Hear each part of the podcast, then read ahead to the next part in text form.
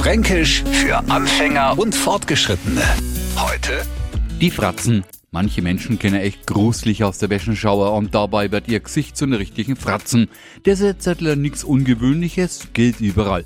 Bloß bei uns Franken sind Fratzen was ganz was anderes. Arno, manche Kinder macht so motzmäßige Gaudi, Erwachsene zu ärchern. Das geht ganz leicht. Freche Sprüche nachschreie, in der Mittagsfrau im Hof umeinander brüllen, Streiche spielen oder halt einfach frech sei. So, und no geht's bei die Betroffenen los.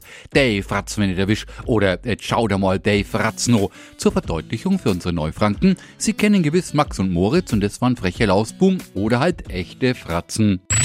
Fränkisch für Anfänger und Fortgeschrittene. Morgen früh eine neue Ausgabe. Und alle Folgen als Podcast auf radiof.de.